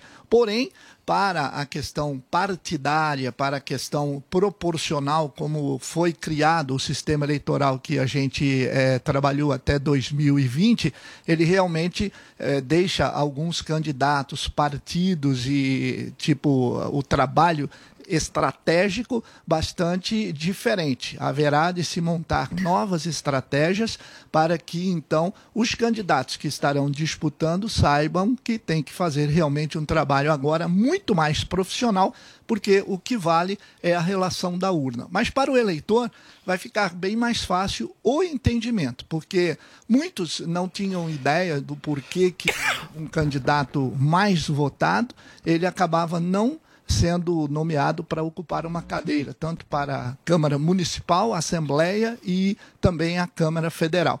Então, agora, com esse sistema, é algo que vai trazer algum tipo de benefício no entendimento, mas politicamente a gente tem algumas ressalvas.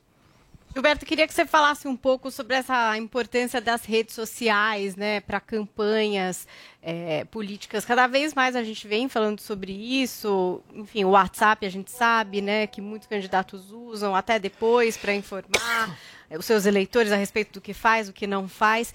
Isso tem que ser bem pensado hoje em dia para a campanha. É crucial se trabalhar bem com redes sociais, com esse material virtual. Sim, nós temos dois tipos, Paulinha, de eh, observação às redes sociais e eh, eh, frente ao, àquelas ações presenciais dos candidatos. Quando a eleição é municipal, existe sim a importância de nós termos eh, uma ação por intermédio da mídia digital, porém, agora, eh, quando o eleitor necessita estar perto do candidato, necessita o abraço, necessita conversar, necessita participar, então, nas eleições municipais, isso é muito importante. Mas nas eleições que virão agora para 2022, é o que você disse, as redes sociais elas contribuem, contribuem muito para este tipo de apresentação. O que nós eh, utilizamos muito próximo do marketing digital, o funil do eleitor, como nós chamamos. Então, num primeiro momento, há aquela conscientização de quem está disputando a eleição. Num segundo momento, nós temos a avaliação quem contra quem e por quê com as suas propostas e etc. E depois, num outro momento, a gente tem exatamente a escolha e que vem a decisão. Ele compara e decide. Muito bem. Parece-me que está tudo muito bem entendido até aí. Mas depois da decisão, por eu ter me decidido ou ter escolhido o candidato A e não o B, estes eleitores, pelas redes sociais, que será a grande novidade da próxima eleição, se dividirá em dois eixos. Aqueles que serão os multiplicadores Então eu escolhi o candidato A e a partir de agora tudo que ele postar eu estarei colocando e contribuindo em multiplicar as suas ações. O candidato é, B não tem nenhum tipo de apreço da minha parte, não vou nem me preocupar com os posts dele. E por outro eixo, eu tenho aqueles que se tornam defensores. Além de multiplicar, ainda assim se tornam defensores. Então aí voltamos com o candidato B, que eu não me preocupo, mas agora eu posso até confrontá-lo. Então é muito próximo do que nós estamos vendo hoje nas redes sociais, estes embates sem fim numa defesa ou que nós chamamos de detratores, defensores ou aqueles neutros. Então, é Perfeito. é interessante que ao final do funil nós ainda teremos duas ações que são os multiplicadores e os defensores. Vini. Roberto, agora existe alguma fórmula de sucesso para montar uma candidatura?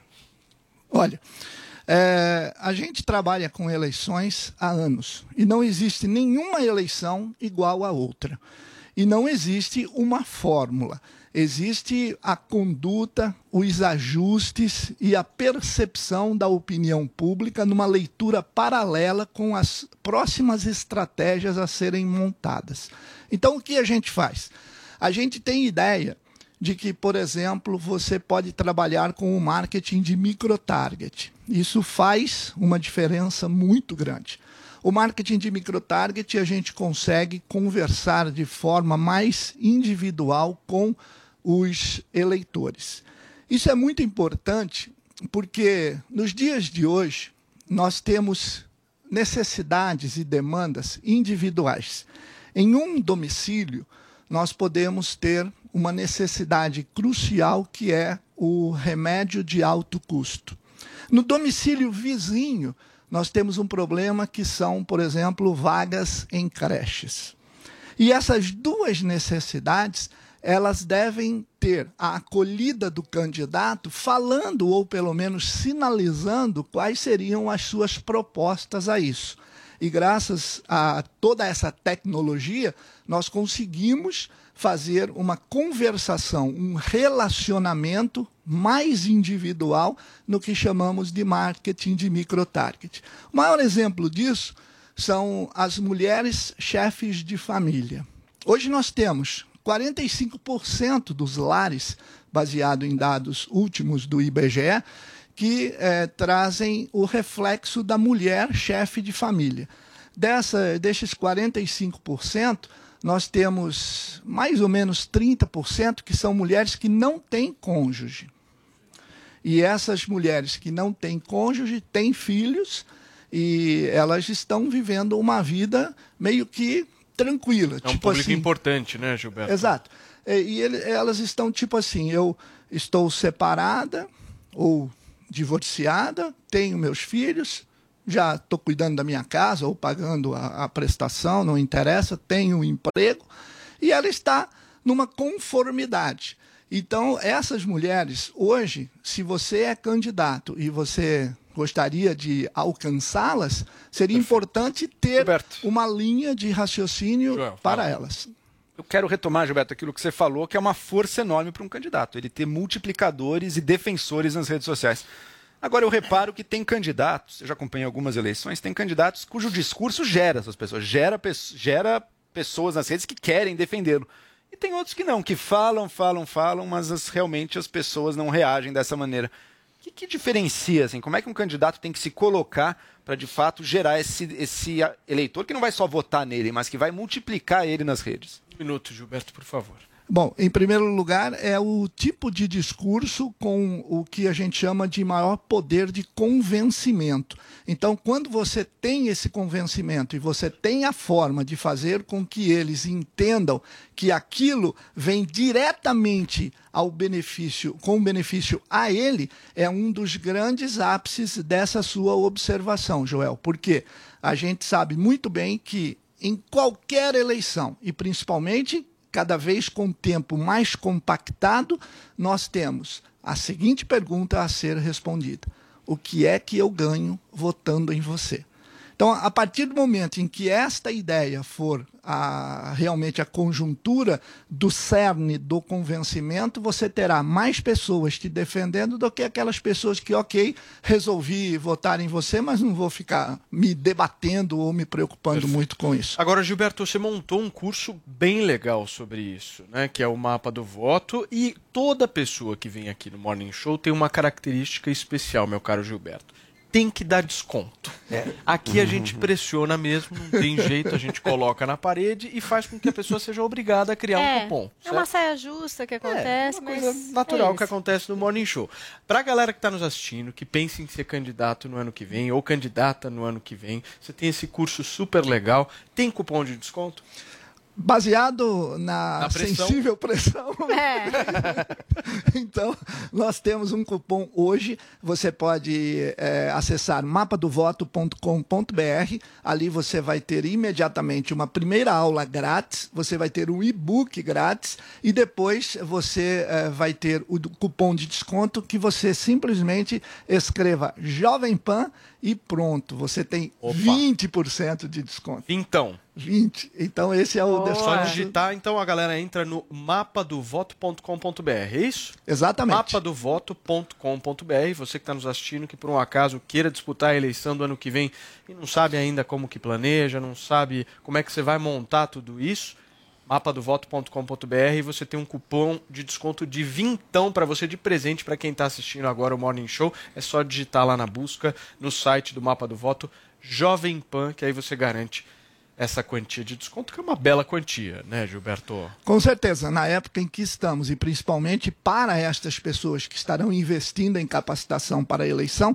o melhor de tudo é que o curso é, a gente ainda tem todo o tratamento específico para estrategistas, pessoal de comunicação, pessoal que faz a consultoria, os candidatos e aqueles políticos que estão indo para a reeleição. Então, é uma gama muito grande de conteúdos, são 52 videoaulas, 13 e-books, 13 podcasts, tem um jingle grátis para que a pessoa possa já oh, começar a utilizar. E o jingle também serve para quem está candidato ou que vai estar na pré-campanha e aquele que Sabe quem está que é eleito. candidato aqui da nossa bancada? O Adriles. Eu não sou candidato é. a nada. Acho que é um jingle pro Adriles. É. Não nada, eu não sou candidato, né? Eu sou um cândido, só isso. Gilberto, obrigado, viu, cara? Obrigado pela sua participação aqui obrigado. no Morning Show. Parabéns pelo teu trabalho e boa sorte. Obrigado a vocês e eu estou sempre à disposição da Jovem Pan. Um abraço a todos. Muito bem. Turma Morning Show de hoje ainda tem muito mais nessa terça-feira, contando muito com a sua audiência. São 11 horas e 4 minutos. Se você tem alguma pergunta para fazer, é melhor pensar bem, porque ele não foge de nenhuma. Eu tenho um filho que só gosta de mulher feia. O que você acha? Eu acho que ele puxou o pai. Mitadas do Bolsonaro. Eu tenho um filho e esse filho me revelou que é gay. Ele perde algo com isso? Perde sim. O quê? As pregas! Mitadas do Bolsonaro no Panflix. Baixe agora na App Store no Google Play, no celular ou tablet. Panflix, a TV da Jovem Pan de graça na internet. Yeah. Na graduação EAD da Uniaselv, você constrói o seu futuro de um jeito único. Único porque só aqui você tem um tutor exclusivo para sua turma, experiente na área do seu curso. E também porque dá para estudar até pelo celular, com navegação gratuita, patrocinada pela Uniaselv. Viu só? Aqui o ensino é superior mesmo, com nota máxima no MEC e mensalidades a partir de 169 reais. Comece hoje. Inscreva-se já em uniaselv.com.br. Uniaselv. O Panflix já ultrapassou os 700 mil downloads e quem tem o aplicativo acessa todo o conteúdo da Jovem Pan de graça. Tem notícia, entretenimento e esporte. Tudo em vídeo para você assistir quando e onde quiser. Os maiores sucessos da programação da Jovem Pan estão lá, além de produções exclusivas. No Panflix você ouve os podcasts de maior audiência do Brasil e pode acessar a programação das emissoras afiliadas à Jovem Pan em todo o país. Você vai ficar ficar fora dessa? O Panflix é de graça e está disponível para iPhone e Android. Vá agora na loja de aplicativos e faça o download. Jovem Pan, a rádio que virou TV. Loja 100, preços mais baixos e o melhor atendimento com todo o carinho que a gente merece. Smart TV LG LED 43 polegadas, Full HD e acesso à internet. Nas lojas 100, só 2.590 à vista ou em 10 de 259 por mês sem juros. Aproveite! Smartphone Moto E6S, memória de 64 GB e bateria de longa duração. Nas lojas 100, só 990 à vista ou em 10 de 99 por mês sem juros. Loja 100, ainda bem que tem. Você quer melhorar seu conhecimento em política? Quer aprimorar seus conceitos sobre liberdade e democracia? O curso Liberdade em Construção foi feito para você. Eu, Paulo Matias, vou te ajudar nessa junto com o Adrilho Jorge. Acesse agora o www.newcursos.com.br, niucursos.com.br e garanta já o seu. O caminho para a construção de uma sociedade livre e democrática passa necessariamente pela informação. This is the number one. The number one hit music station. Jovem Pan.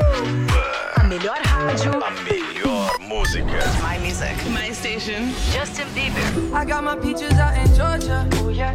I get my weed from California. That's that. Sweetie. My best Doja Cat. my best friend. She a real bad. Drive her own car. Ariana Grande. Can you stay up all night? All night. Fuck me to the daylight. Bruno Mars. I ain't playing no games. Every word that I say is coming straight from the heart. Todo dia. Music. Toda hora. Esta é a minha rádio. This is Jovem Pan. Jovem Pan.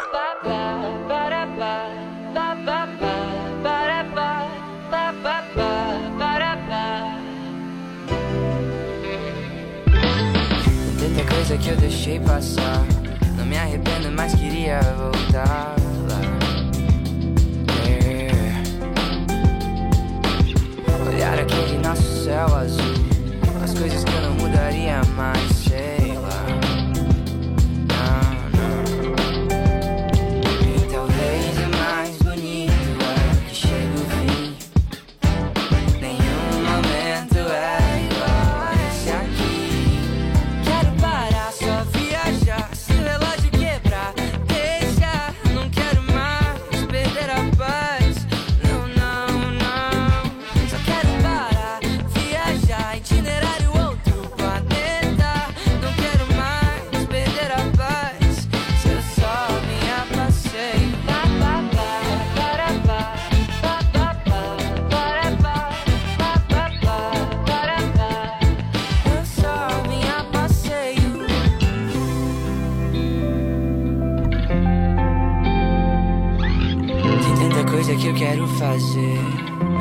Melhor viver do que se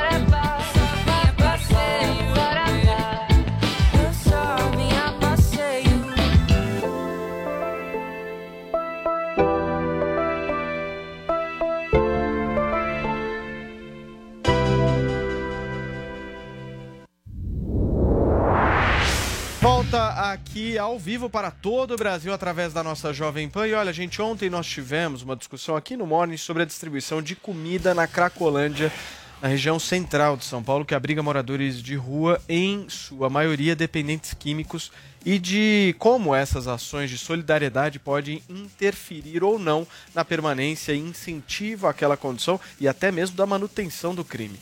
O debate surgiu após críticas da deputada estadual Janaína Pascoal ao trabalho feito pelo padre Júlio Lancelotti, que distribui marmitas no local. E para a gente se aprofundar um pouco mais nesse tema, nós convidamos o pastor e teólogo Iago Martins, ele que é autor do livro A Máfia dos Mendigos. Iago, bom dia para você. Você me ouve bem?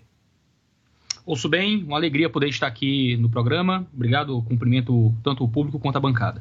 Iago, como é que você vê eh, essa situação envolvendo a deputada estadual Janaína Pascoal, o padre Júlio Lancelotti? Eh, existe algum lado, alguma parte que esteja mais correta nessa história?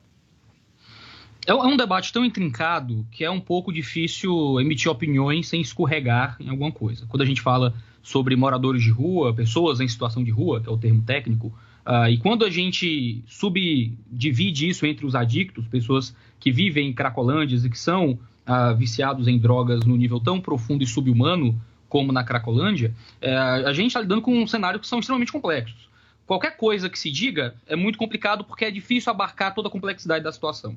Quando a gente fala sobre o que o padre Júlio Lancelotti faz na Cracolândia, a gente está lidando com um trabalho que se dá em muitos níveis. O próprio, o pobre- o próprio padre Júlio, ele faz um trabalho primeiro emergencial de distribuir comida, mas esse trabalho, ele mesmo diz, tem como objetivo outros trabalhos maiores de reabilitação e desenvolvimento desse tipo de, ah, de pessoa nessa situação tão terrível. Agora, as preocupações da Janaína também são preocupações justas. Claro que quando se coloca no Twitter e daquele jeito, e lidando com um padre que está lá na linha de frente, é meio maldito a gente questionar qualquer coisa do trabalho.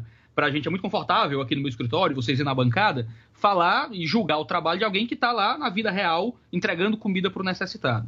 Mas existem preocupações de ordem macro que são realmente justas e honestas acerca do trabalho com moradores de rua. Principalmente, né, o que foi levantado ontem pela bancada, sobre quanto isso pode acabar fomentando um auxílio aos traficantes, que agora tem não apenas um público cativo e viciado naquela fonte lista de renda, mas que também é até alimentada e cuidada para permanecer naquele lugar. Qual a alternativa? É deixar eles morrerem de fome? Também é uma alternativa terrível. Então, desse lado da eternidade, nesse mundo cheio de dificuldades ah, e dores, acaba que tudo que a gente faz, toda escolha, tem seus efeitos colaterais. A solução, claro, é sempre um trabalho coordenado da iniciativa privada, né, de indivíduos, de ONGs, de igrejas e do Estado, fornecendo cada um aquilo que tem de melhor. Eu acho que o padre faz um trabalho importante de estar ali como indivíduo, como ser humano, tentando cuidar daquelas pessoas, mas ele sozinho, infelizmente, ele vai só enxugar gelo. Se não houver outros trabalhos em volta dele, também de outras instituições civis, como outros trabalhos que venha da força estatal, com seu poder de espada, com seu poder de tolher o crime naquela região, de novo é só enxugar gelo ano após ano e nunca aquela realidade vai mudar. Tiago, eu queria que você falasse um pouco da sua experiência, porque muitas pessoas marcaram você para que a gente te trouxesse Sim. aqui para falar sobre esse assunto. Então, eu queria que você trouxesse um pouco, para quem não conhece o seu trabalho, da sua experiência com essas pessoas que moram nas ruas. Como pastor protestante e professor de seminário, eu sempre estive envolvido com trabalho social, de ir nas praças, de ir nas ruas, ah, nas cracolândias, levar né, comida e alimentação. Nesse trabalho que geralmente é o que se faz. Você vai, leva comida, ouve um pouco a história, tenta ajudar de algum modo e vai embora. E com o tempo eu comecei a ficar um pouco, como eu diria, intriga- intrigado com esse tipo de trabalho, porque ele realmente não parecia ter nenhum efeito a longo prazo. As mesmas pessoas voltavam todos os dias para pegar a mesma quantidade de alimento. Foi quando, em 2017, ah, eu decidi ir passar um tempo tentando entender o que levou essas pessoas para a rua e como a gente poderia responder à realidade delas de uma forma melhor. Então, em 2017, eu peguei uma roupa velha de casa, fui para a Praça do Ferreira, aqui em Fortaleza. Tive um tempo de escuta também em outras cidades do Brasil, eu viajava muito na época, mas o trabalho foi principalmente aqui em Fortaleza. E eu pude, misturado com os mendigos, participar muito pouco, obviamente, emular um pouco da experiência deles, mas acima de tudo, ouvi-los como um igual e tentar entender o que levava essas pessoas para a rua e como a gente poderia, a partir dessa experiência, responder de forma um pouco mais madura essas realidades. E claro que é uma experiência muito transformadora, passar o período de um ano indo e vindo ah, das ruas, dormindo nas praças, tentando comer as comidas deles e conversar com eles, faz você olhar para essas pessoas de forma um pouco diferente. Acima de tudo, você começa a olhar para eles como pessoas, né?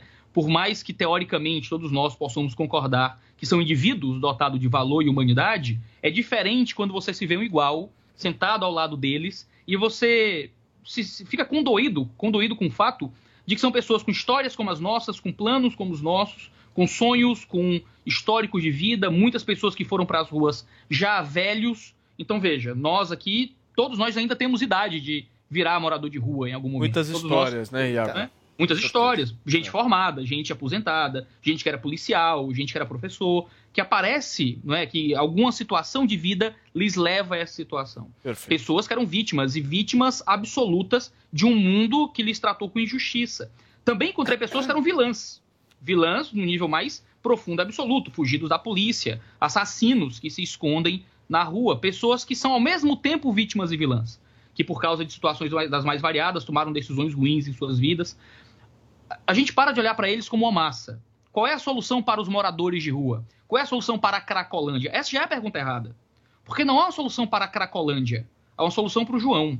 Há uma solução para o Pedro. Há uma solução para o Marcelo. E se o trabalho não for um trabalho humanitário, onde a gente olha para o indivíduo como alguém humano, a gente vai cair naquele velho erro, não é condenado pelo Nelson Rodrigues, de que a gente ama a humanidade, mas odeia as pessoas.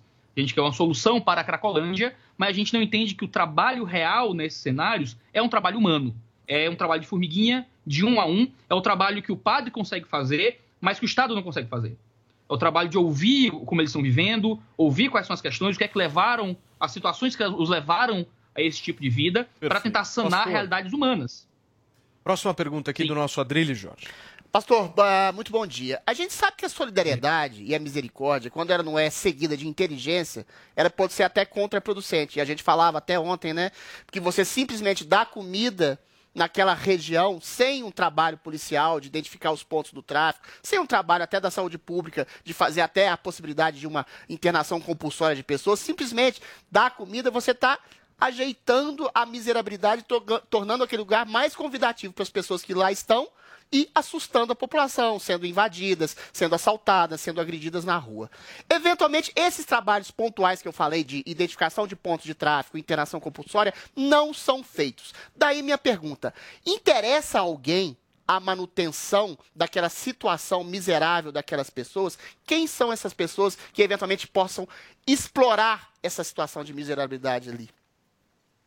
Existe uma cultura no Brasil que, infelizmente, tem crescido muito e que eu pude ter algum nível de contato durante a pesquisa, que são os profissionais da caridade. Infelizmente, ainda dá muito lucro no Brasil falar em nome do pobre e, no, fim das contas, pouca missão de fim ser realizada. Existe muita gareação de recursos, muita distribuição de renda e sempre existem pessoas que ficam com o pedágio desse processo. Né? O dinheiro que é doado para a ONG, muitas vezes, paga salários altos para pessoas que estão ali trabalhando. Agora, essa realidade não é, é muito fruto de um tipo de caridade impessoal e restrita, onde nós estamos muito mais preocupados em fornecer algum recurso e não se engajar diretamente. A solução para o problema desse pessoal que está na rua não é menos caridade, não é, não é menos ah, comida, não é menos participação, não é tirar o padre da Cracolândia, é adicionar mais elementos. O trabalho isolado de entregar comida pode ser um trabalho que vai gerar muitos efeitos colaterais negativos. Você, sim, coloca pessoas ali e você beneficia o traficante. Quem sai beneficiado é o traficante. Agora, qual é a alternativa? É tirar a comida? Não, é adicionar outros fatores que possam criar um trabalho completo e holístico naquela situação. Para que essas pessoas não possam só ser alimentadas, mas também encaminhadas a um tipo de vida que possa ser muito mais nobre e digna do que dormir numa calçada, comer da mão de um padre e usar crack sempre que puder. Veja, eu mesmo pude contemplar a realidade de pessoas que recebiam marmitas e a primeira coisa que elas faziam era vender a marmita para comprar droga. Ficavam dias sem comer, só à base de crack, não é? Muitas vezes a gente acha que está alimentando um faminto e a gente está só ajudando a, a drogar um viciado. Então, o trabalho precisa ser holístico e participativo. Você tem que participar da vida dessas pessoas. E sim, eu não estou dizendo que o padre não está fazendo isso. O que eu estou dizendo é que se não houver uma ação completa do padre, da- das igrejas, de ONGs, de grupos ah, ah, laicos, de, do Estado também fazendo um trabalho de cerceamento ali, a gente tem um, um só enxugar gelo. Ah, é muito fácil discutir no Twitter sobre a ação do padre. Difícil é os deputados fornecerem, os, os vereadores, o prefeito, o governador, meios para que aquela ação do padre possa ser ah, possa ter uma guarida muito mais forte, muito mais efetiva na vida daquelas pessoas. Ok, Joel. Pastor Iago, em primeiro lugar, bom dia, um prazer estar com você de novo aqui. A gente já fez podcast juntos, já nos conhecemos. Recebi das suas mãos o livro A Máfia dos Mendigos. Mas eu acho que você deu uma moderada, hein, pastor? Agora eu te vejo um discurso bem mais, bem mais conciliatório aí. Porque o ponto que eu queria trazer era justamente esse. Em toda a sua fala, em que você disse como é importante não só dar comida, mas ter um trabalho maior, ter um acolhimento, ter outros caminhos. Me parece que é isso que o- um exemplo como o padre Júlio faz, mas não só ele, outros, outros grupos de outras igrejas, mas também não religiosos, muitas ONGs e grupos fazem justamente isso, não é? Então não é tanto que o problema é a caridade, talvez, talvez o problema seja uma ou outra forma viciada, mas tem muita gente fazendo um trabalho bom também, né? E você trazer para a esfera pública e condenar essas pessoas, como foi feito nos últimos dias nas redes sociais, é uma coisa totalmente contraprodutiva, né? Sim, eu concordo. Eu não acho que eu moderei o discurso. Eu acho que eu estou dando o mesmo discurso desde 2019. que é quando o Olha. livro saiu, né? Talvez você ser. precise dar uma, uma- uma revisada na obra, talvez, aí, sobre as coisas que a gente propõe lá. Até porque, no, no livro, eu falo muito sobre a realidade dos adictos, de pessoas que vivem na rua, como parte do grupo verdadeiramente miserável. Né? No A Máfia dos Mendigos, o que eu apresento é que existe um núcleo duro de miséria nas ruas e existe uma comunidade de parasitas da miséria que está em torno do- da verdadeira miserabilidade. Então, muitas vezes, quando a gente vai na praça entregar comida, os verdadeiros miseráveis sequer recebem o nosso ato de caridade, porque existem pessoas que encontraram na rua, e isso é muito chocante de dizer para algumas pessoas, que encontraram na rua uma vida mais fácil. Veja, para mim, para você, que a gente vive uma vida talvez de classe média baixa ou de classe média, classe média alta, são pessoas que ir para a rua não parece possível, é uma coisa terrível, dolorosa. Mas para muitas pessoas que são trabalhadoras informais, que vivem ali no limiar da pobreza, para muitas delas, ser morador de rua, se ela estiver disposta a se desprender de muitos fatores que socialmente não são en- ensinados, né, como segurança, como privacidade, como ter um lugar que é seu, como posse, se você conseguir se desvencilhar de muitas dessas coisas, a rua acaba sendo uma vida muito melhor. Né? Ah, e eu vi pessoas dizerem isso verbalmente na rua dizendo, eu prefiro estar aqui do que estar 8 horas, 12 horas por dia levando grito de patrão, não é? Já mora num lugar que não tem saneamento, uma casa que não tem sequer reboco, não é? Para muitas dessas pessoas, a vida de pobreza doméstica e a vida de miséria na rua não é tão diferente. E para muitas delas, há uma escolha consciente mesmo de ir para a rua. E muitas pessoas que vivem na rua, infelizmente, são pessoas que estão se aproveitando de uma caridade que é preguiçosa. São pessoas que têm casa. Conheci pessoas que tinham casa. Pessoas que foram pra rua porque não queriam ficar com um parente ou com um amigo, ou porque brigaram com a mãe ou o que é que seja. Essa comunidade existe. Os vi, os narro no, ama, no A Máfia dos Mendigos. Mas qual é o problema? Agora a gente não faz mais caridade porque existem os parasitas? Não. A gente participa da vida das pessoas quando Não, faz caridade. Pastor, me permita só fazer uma pergunta em relação a justamente Faça. esse tema dos parasitas que, que você menciona. É, eu vejo muita boa vontade em relação ao caso da Cracolândia. Mas eu gostei muito dessa frase é, que você mencionou em relação à humanidade, né? Da gente querer melhorar a huma- humanidade, mas não gostar do ser humano. Mas de alguma forma, o problema hoje na Cracolândia é um problema policial, criminoso também, né? Porque existe um interesse ali naquele entorno do tráfico sobre a manutenção desse status quo, que é justamente essa esse embate, essa guerra que a gente vive hoje. Né? Como é que a gente consegue conciliar esse tratamento humanitário, que deve ser feito mesmo, com o combate ao crime organizado que está dentro ali? A impressão que eu tenho é que cada comunicador público, dependendo da sua personalidade ou do sua, da sua preferência política, enfatiza um lado de algo que deveria existir ao mesmo tempo. Então são como duas asas de um pássaro. Né? Se você simplesmente fizer trabalho humanitário sem força de Estado nesse cenário, você tem um trabalho de enxugar gelo e de beneficiar traficantes mantendo a vida dos viciados. Agora, qual é a alternativa? É deixar o viciado morrer? É, é pior, parece pior para mim. Né? Ah, por outro lado, você tem que enfatizar a lei e ordem, tem que enfatizar o fato de que há crime acontecendo ali, e se há crime ali, força de Estado deveria estar naquele ambiente tolhendo o crime e levando essas pessoas que estão em situações terríveis a ambientes de tratamento. Ah, o debate da internação compulsória é muito polêmico, não vai dar tempo para entrar nele aqui, mas é, preci- precisa existir essas duas coisas. Se a gente ficar brigando como guerra de esquerda e direita, cada um escolhendo um lado e uma ênfase, a gente não vai para lugar nenhum. As Pastor. duas coisas precisam acontecer simultaneamente. Pastor, o senhor, o senhor lança luz sobre um problema muito ambíguo, muito complexo, que é a indústria da miserabilidade. As pessoas que ah, exploram a própria miséria e a miséria dos outros. Mas do ponto de vista individu- individual, humano, a pessoa que dá esmola, como é que ela pode identificar quem é explorado, quem é explorador, a criança que é explorada? Dar esmola é um ato de caridade legítimo ainda hoje? 30 segundos, pastor, Excelente. por favor. 30 segundos? Um Nossa. minuto. Eu, eu acredito, eu acredito na mensagem de Jesus Cristo, não é? E aqui é o que é o que motiva o padre, né? O que me motivou a ir para a rua. Deus virou homem, né? E se tornou comum de nós para que nós para que nós possamos encontrar salvação na sua obra de redenção. Eu acho que uma caridade verdadeiramente cristã, verdadeiramente eficaz, é uma, uma caridade onde a gente se relaciona e se faz parte, não é daquele que a gente quer ajudar. Então, dar dois reais para uma pessoa que pede comida é muito fácil. Convidá-lo a comer com você é muito difícil. Ah. não é? Então, a minha, percep- minha percepção é que se nós queremos fazer trabalho de caridade que sejam realmente humanos, nós precisamos mudar a nossa vida, o nosso modo de se relacionar com essas pessoas, olhar para elas como indivíduos, que podia ser seu pai, podia ser sua mãe, podia ser seu filho, podia ser você daqui a 10 anos.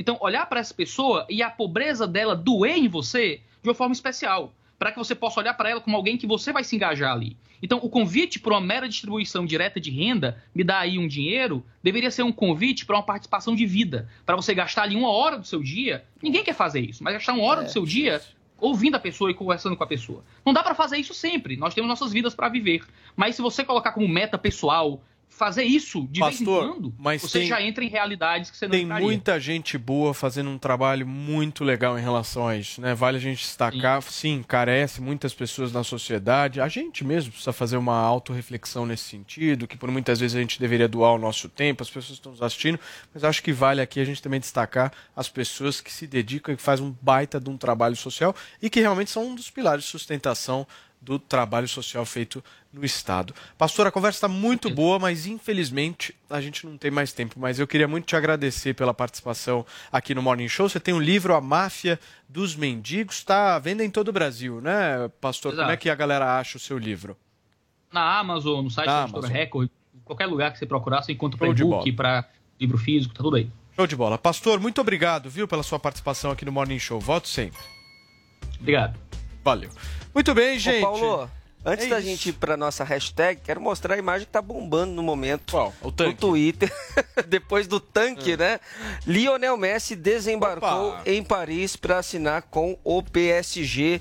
Contrato de dois anos, depois de uma história magnífica no Barcelona. Messi, Vini, 30 e poucos. 30 e poucos, Olha, né? 32, em 30 e 33, poucos, né? exatamente. Ainda tem alguns bons anos aí para oferecer ao tá futebol. Vai ganhar, Paulo, nesses dois anos, 214 milhões de reais por ano. Dois anos.